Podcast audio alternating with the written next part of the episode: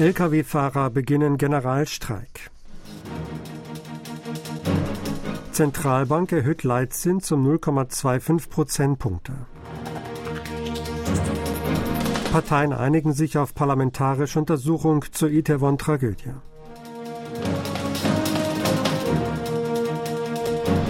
Gewerkschaftlich organisierte Lkw-Fahrer in Südkorea haben am Donnerstag einen Generalstreik begonnen.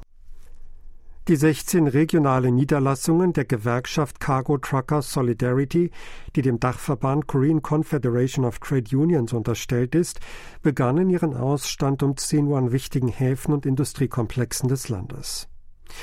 Dort blockierten die Lkw-Fahrer die Zufahrtswege. Sie fordern ein Festhalten am System für sichere Frachtraten, das ihnen bestimmte Raten für ihr Frachtgut garantiert und einer Überarbeitung vorbeugen soll. Die Regelung wurde im Jahr 2020 eingeführt und soll am 31. Dezember aufgrund einer Auslaufklausel enden. Regierung und Regierungspartei hatten am Dienstag eine Verlängerung um drei Jahre angeboten, lehnen eine Ausweitung des Systems aber ab. Die Regierung will eine Notfalltransportzentrale einrichten und Beamte und Militärfahrzeuge einsetzen, um möglichen Störungen vorzubeugen. Gewerkschaftlich organisierte Angestellte der Solar U-Bahn sind in einen Bummelstreik getreten. Seit 6.30 Uhr am Donnerstag machen die Mitarbeiter der Linien 1 bis 8 sowie einige der Linie 9 Dienst nach Vorschrift. Sie wehren sich damit gegen eine Umstrukturierung und geplante Entlassungen. Unter anderem sollen bewusst langsame Wartungsarbeiten und Sicherheitsüberprüfungen der Züge für Verspätungen sorgen. Seoul Metro setzte rund 1000 Mitarbeiter zusätzlich ein, damit den Fahrgästen keine Unannehmlichkeiten entstanden. Die Gewerkschaften fordern einen Verzicht auf den geplanten Stellenabbau.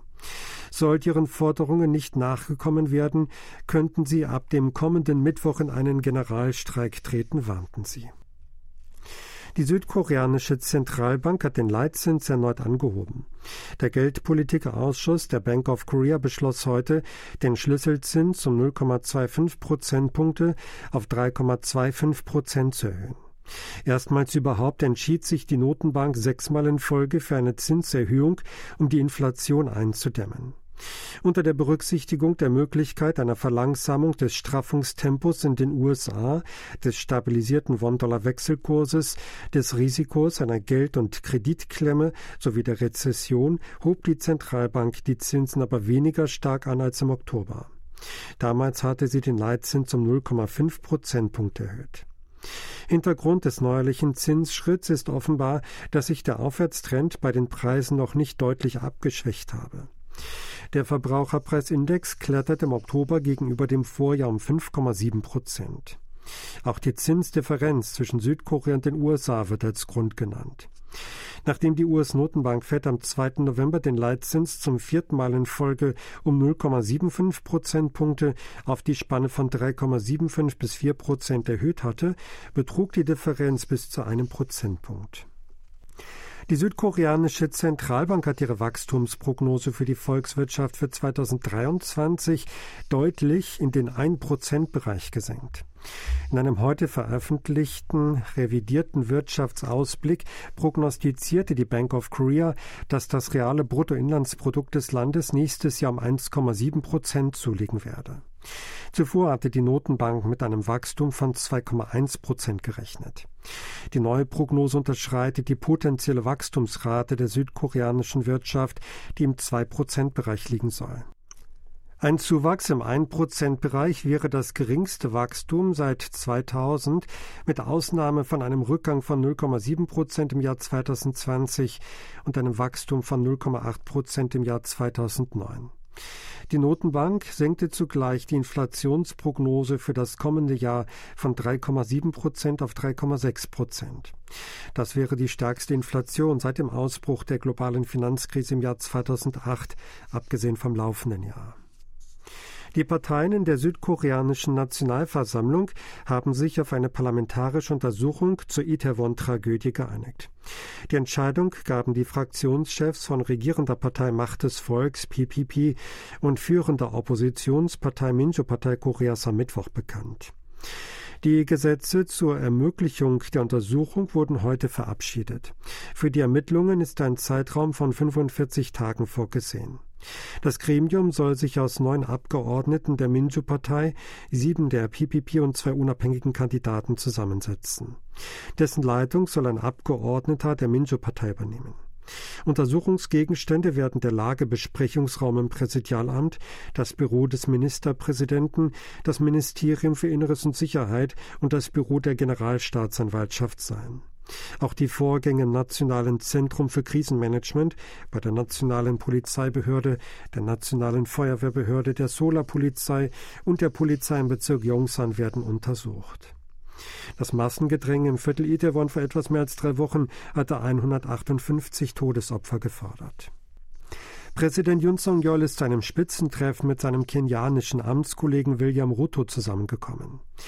Beide sprachen sich bei ihrem Treffen am Mittwoch in Seoul für eine engere Zusammenarbeit auf den Gebieten Energie und Rüstung aus. Jun habe nach Angaben seines Büros auf die lange Freundschaft seit der Aufnahme diplomatischer Beziehungen im Jahr 1964 hingewiesen. Kenia sei ein traditioneller Verbündeter und Schlüsselpartner in Afrika. Jun habe seiner Hoffnung auf mehr Austausch und Zusammenarbeit Ausdruck verliehen. Unter anderem habe er um die stärkere Beteiligung südkoreanischer Unternehmen an kenianischen Projekten des Energie- und Rüstungssektors gebeten. Südkorea wolle außerdem selbst entwickelte neue Reissorten zur Verfügung stellen, damit Kenia seine Ernährungssicherheit verbessern könne. Ruto war auf Einladung Juns nach Seoul gekommen. Es war der erste Besuch eines kenianischen Präsidenten in Südkorea seit 32 Jahren.